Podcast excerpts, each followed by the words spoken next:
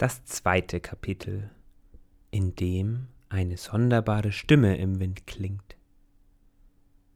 Tief war die Nacht, tief und dunkel, als draußen vor dem runden Fenster ein Hauchen der Luft wie ein Atmen der Bäume durch den Wald kroch. Kalter Wind rüttelte an den Ästen und klirrte in den Blättern. Trobald indes rollte sich in seinem Astloch auf die andere Seite seines Bettes und schlief weiter tief und fest. Schon rauschte die erste Schneeflocke vom Himmel und dann noch eine und noch eine, so lange, bis sich der ganze große Wald in eine weiße Winterlandschaft verwandelt hatte. Kleine Pfützen bekamen hauchdünne Eisschichten und winzige Zapfen bildeten sich an den steilen Hängen oder kletterten die Rinnsale zwischen den Felsen hinauf. Auch die Schwarztinte fror gewaltig und zitterte, dass es ein Jammern war. Von all dem bekam der Kobold nichts mit, dieser schlief, im Traum jedoch wandelte er durch den Schwarztintenwald. Große und kleine Pflanzen, hell leuchtende und gefährlich dunkel pulsierende, rankten und streiften seinen Weg. Schließlich gelangte er auch an den Eichelberg, der hoch wie die Luft sich über die Bäume gegen den zerklüfteten Himmel schob. Er stieg hinauf und kam zuletzt an seinen alten Greis. Ganz gebeugt und traurig blickte dieser zu den Bergen. Wohin blickst du, Alter? Fragte Trobald seinen Freund, als er sich zu ihm setzte. Langsam, unendlich langsam drehte sich der knorrige Baum, lugte hinunter auf seinen Bewohner und grollte mit tiefer, dunkler Stimme. Ja, hörst du's nicht? Ja, fühlst du's nicht? Der Wald erwinselt, der Boden erstickt. Ach, Habt Acht, von den Bergen rollt es schauerlich. Da blickte auch Trobald zu den Bergen. Uh, ganz schwummrig wurde es ihm da. Unscharf wie Schemen im Nebel zeigten sie sich verschwommen und verwischt. Je mehr er sich anstrengte, desto weniger konnte er erkennen. Ihm wurde schlecht und alles begann sich zu drehen. Ein dumpfes Dröhnen lag ihm zu allem Übel unangenehm in den Ohren. Er hielt die Hände schützend an den Kopf gepresst, als der Boden sich öffnete und er in die Tiefe fiel.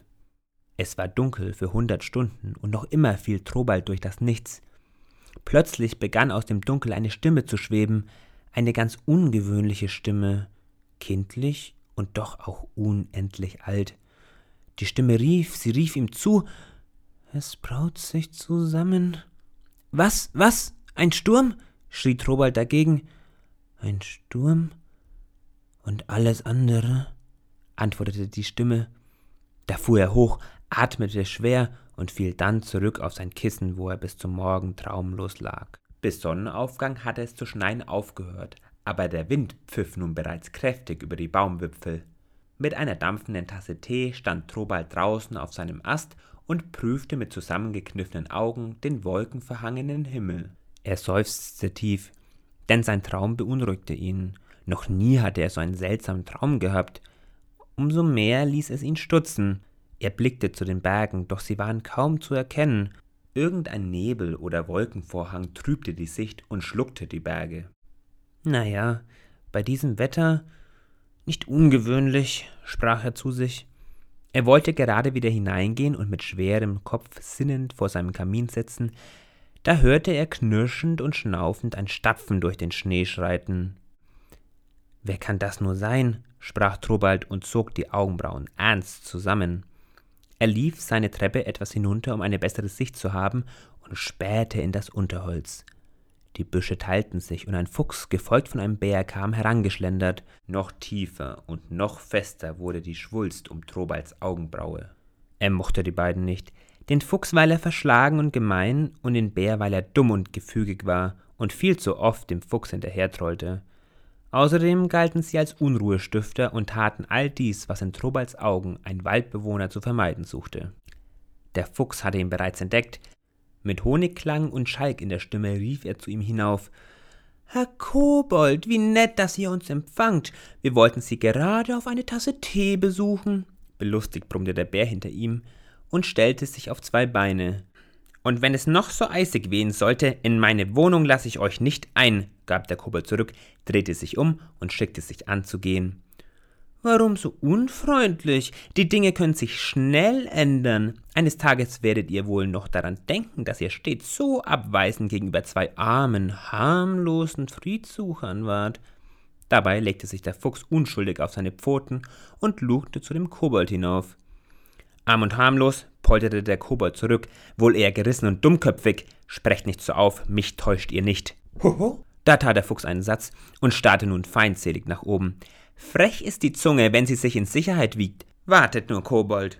Euch wird der Wein schon noch sauer werden. Dafür werde ich schon zu sorgen wissen. Da drehte sich der Fuchs um und stolzierte wieder in das Unterholz, und der Bär folgte ihm nach. Trobald stand wie benommen auf seiner Treppe. Das hatte der Kobold nicht erwartet. So aufbrausend und drohend pflegte der Fuchs nicht zu sprechen. Was hatte er nur im Sinn? Da musste etwas ihm noch Unbekanntes dahinter stecken. Ach, was ist nur heute los, dass mich schon das Geschwätz dieses Landstreichers bis ins Innere trifft? Er stieg wieder seine Wendeltreppe hinauf und brummte vor sich hin. Erst der Traum und dann dies. Ich werde mich wohl verkältet haben, überlegte er. Da kommen einem ja allerlei seltsame Gedanken ins Hirn. Ich muss mich schonen und morgen ist es ausgestanden. Trobald ging zurück in seinen Baum, verschloss die Tür hinter sich doppelt und machte sich daran, ein Fußbad zu nehmen und seinen Spezialkräutertee, den hatte ihm der Dachs einmal geschenkt, aufzubrühen. Er streckte sich und versuchte angestrengt sich zu entspannen, doch wollte ihn das nervöse Gefühl einfach nicht verlassen. Den ganzen Vormittag lief er aufgeregt auf und ab und vergaß dabei sogar den 11 Uhr Kaffee. Als es Mittag wurde, hielt er es nicht mehr aus, ging nach draußen und räumte alles hinein, was darauf hinweisen könnte, dass hier einer wohnte. Schaukel, Fußabtreter, selbst die Lampe über seiner Eingangstür wurde entfernt. Als er fertig war, drehte er sich zufrieden um. Er ging zurück zu seiner Tür, verschloss sie wieder doppelt, zog die Vorhänge seiner zahlreichen Fenster zu und verkroch sich für den restlichen Tag in seinem Sieben-Decken-Bett. So versteckt bemerkte er nicht, wie das Treiben vor seinem Fenster immer schneller wurde und sich in das Windspiel nun wieder kleine und große Schneeflocken mischten.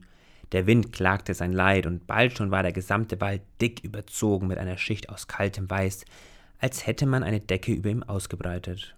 Erst als sich der Tag dem Abend neigte, ließ sich der Kobold wieder blicken. Er stand auf und machte sich eine Tasse Tee, feuerte den Kamin erneut an, vielleicht sogar ein bisschen stärker als unbedingt notwendig gewesen wäre, und ließ sich seufzend in seinem roten Sessel plumpsen. Trobald hatte beschlossen, all dem, was außerhalb seines Baumes lag, keine Beachtung mehr zu schenken, und davon wollte er sich nun auf keinen Fall mehr abbringen lassen. So vergingen die Stunden, indem er einfach nur dasaß, ab und zu mal aus einer Tasse trank oder im Kamin neues Holz nachlegte und ins Feuer starrte. Mitternacht musste längst vorübergezogen sein, und noch immer heulte der Wind mit seiner eisigen Stimme. Trobald wollte sich gerade neuen Tee einschenken, als da plötzlich ein leiser, kaum wahrnehmbarer und doch bis ins Mark dringender Schrei den Wald durchlief. Vor Schreck ließ der Kobold seine Kanne fallen, die Schellen zerbrach. Noch einen Moment verharrte er an seinem Platz und lauschte. Dann ging er in die Küche holte ein Käsemesser hervor und trat so bewaffnet und mit einer kleinen Lampe in der linken Hand hinaus auf seinen Ast, um herauszufinden, woher dieses Schreien gekommen war. Er zitterte, als er die Tür öffnete, die knarzend in den Angeln schwang. Auch war er so in Aufruhr, dass er den frisch gefallenen Schnee gar nicht bemerkte, der sich kalt um seine Füße legte. Sein Atem ging dampfend und verlor sich in der tiefdunklen Nacht. Noch einmal lauschte er angestrengt in die Dunkelheit. Nichts, nur der Wind, sagte er zu sich selbst. Er drehte sich um und ging wieder zurück, denn es war bitterkalt. Da schrie es zum zweiten Mal. Trobald wirbelte herum, das Käsemesser gegen jeden Angreifer gerichtet, der sich möglicherweise aus den Schatten löste, und blickte in die Nacht. Nichts, nur sein Ast und Finsternis. Wie von allen Unholden des Waldes verfolgt, stürmte er zurück in sein Astloch, verschloss die Tür und stellte seinen Sessel davor. Dann kroch er zurück zum Kamin und verharrte dort auf seinem Teppich, das Käsemesser in der Hand. zitternd und angsterfüllt. Erst spät nickte er ein und wachte mit dämmernden Morgen und schmerzenden Knochen der harten Nacht auf dem Teppich wegen auf. Nicht noch so eine Nacht, versprach er sich. Sicher nicht. Es ist was zu unternehmen. Was soll denn als nächstes kommen? Nein, so kann es nicht weitergehen, murmelte er immer wieder vor sich hin. Aufgeregt lief er in seinem Astloch Kreise und überlegte. Er zermarterte sich den Kopf, was denn nun eigentlich zu unternehmen sei. Seine Gedanken verloren sich im gestrigen Traum, kehrten zurück zum Schrein in der Nacht und verliefen wieder in den Wirrungen der Weissagungen der Eule. Er erinnerte sich an die seltsame Lichtgestalt vorgestern Abend am Teich des Zwerges, wie sie umherlief und ihre Stimme rauh und unangenehm über das Wasser bellte. Der Zwerg! Donnerte Trobald und schlug mit der Faust in seine flache Hand. Vielleicht weiß er etwas. Vielleicht spüre nicht nur ich, dass hier etwas ganz und gar nicht stimmt. Und vielleicht kann er mir sagen, was hier los ist. Jedenfalls können wir dann gemeinsam überlegen. Wieder mit Energie gefüllt, nun da er ein Ziel hatte, rannte er in seine Garderobe. Er zog seinen dicksten Mantel an, stülpte sich seinen Hut über den Kopf, steckte das Käsemesser in seinen Gürtel und trat vor die Tür. Er hatte Glück, denn es schneite kaum noch. Nur aus den umliegenden Bäumen rieselten noch stetig winzige Flocken wie Kristalle herab. Trotzdem fror er, als er sich seinen Weg durch den Schnee bahnte, denn dieser war nun schon so dick gefallen, dass seine kleinen Füße unter der Schneedecke versanken. Doch was kümmerte es ihn? Er hatte Wichtigeres zu tun, als auf das bisschen Kälte zu achten. Bald schritt er wieder an der Seite der Schwarzzinte, die so dunkel wie zuvor einen schönen Kontrast zur übrigen Landschaft bot. Er lief, solange er abbiegen musste, und dann, nachdem das hohe Grollen dieses jugendlichen Baches verstummte, stoppte er verwundert – er hob den Kopf. Stille, bemerkte er. Es war still im Schwarztintenwald. Etwas, das der Kobold noch nie gehört hatte. Er schritt argwöhnisch weiter und empfand nun das Knarzen des Schnees als ein lautes Schreien, als hätte es einen Eigenwillen und zudem sich gegen ihn verschworen. Hallo, hier bin ich! Kommt und holt mich! brüllte das Knarzen in Trobalds Vorstellung. Er versuchte leise aufzutreten, aber es mochte nicht recht funktionieren. Dann wenigstens rasch, beschloss Trubald und trabte los. Es war wirklich nicht mehr weit bis zum Teich. Man konnte schon die aufsteigenden Schwaden erkennen. Bald schon huschte er über die Kreuzung mit dem Holzstumpf und durch das Tunnelgeflecht der Süßgräser. Angekommen klopfte er aufgeregt am Pilzeingang, doch wurde ihm nicht geöffnet. Grö, grö, mach auf, ich bin es, Trobald, rief er durch die Tür. Da rief ein kleines Stimmchen hinaus. Ich komm nicht raus, mich gruselt es. Geh lieber wieder heim, Trobald. Da draußen ist es nicht geheuer. Ein paar Mal versuchte Trobald ihn noch anzurufen, doch kam nun keine Antwort mehr. Missmutig ging er zurück durch den Hohlweg. Was nun? überlegte er, als durch das Dickicht Worte rauschten. Er blieb stehen und lauschte. Und ja, kein Zweifel. Durch die Halme drang eine Stimme, auf der Wegscheide vor ihm sang jemand ein Lied. Im alten Tal beim Wiesenmann, das Wasser sprach, die Blume sang, hinaus der Wiesenmann noch muss, durch Sturmes Flut und Berges Kluft. Der Stab war alt, die Füße wund, das Herz war schwer, die Flöte stumpf, und weiß er auch kein Lied so dann, er geht den Weg, der weit entlang, er geht den Weg, der weit entlang. Dann verstummte das Lied. Trobald wartete noch einen Moment, schob sich dann leise Stück für Stück den Weg entlang und blickte durch die Gräser auf die Lichtung. Die Wegscheide war leer, doch auf dem Holzstumpf saß jemand ein jemand mit einem breitkrempigen Hut. Kurz entschlossen trat Trobald aus dem Dickicht auf die Lichtung und rief ihn an. Holla, ihr wart doch schon gestern hier gesessen. Der jemand sah auf, aber schien nicht im geringsten überrascht. Oh, wahrlich, antwortete dieser, ich habe über etwas ganz Wichtiges, geradezu Entscheidendes nachgedacht. Und was könnte das sein? wollte der Kobold wissen. Das ist es ja gerade, worüber ich nachgedacht habe. Ihr seid ein Komiker, gab Trobald von sich und schallte sich im nächsten Moment. dass dies ihm über die Zunge gerutscht war. Aber den anderen schien das nicht weiter zu stören. Er sprang vom Holzstumpf, lüpfte den Hut und verbeugte sich. Daraufhin nahm er wieder im Schneidersitz auf der Richtung Platz und sah den Kobold an. Dem war das allerdings höchst unangenehm.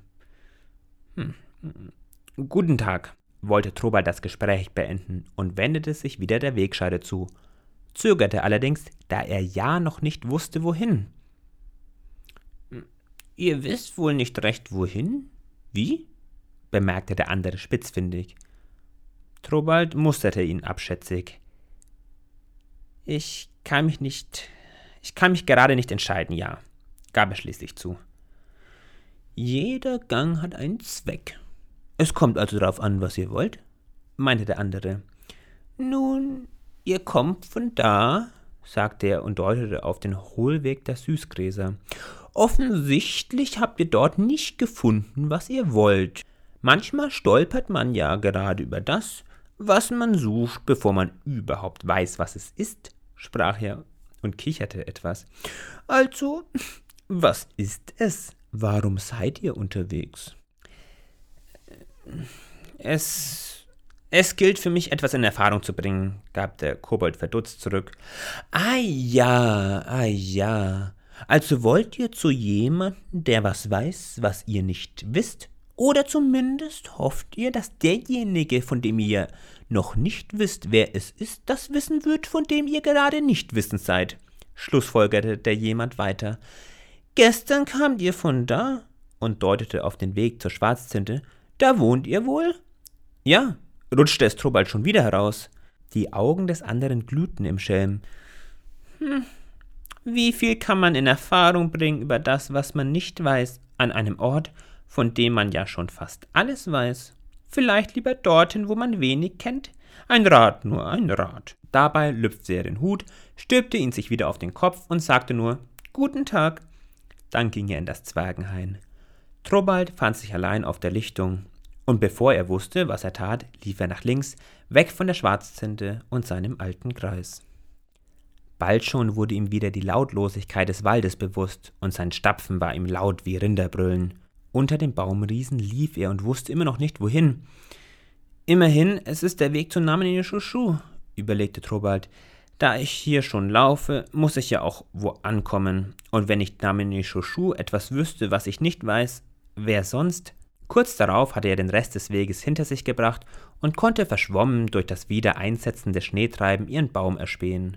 Doch als er dort ankam, durchflutete ihn eine Eiseskälte, wie er sie bis zu diesem Zeitpunkt noch nicht gekannt hatte.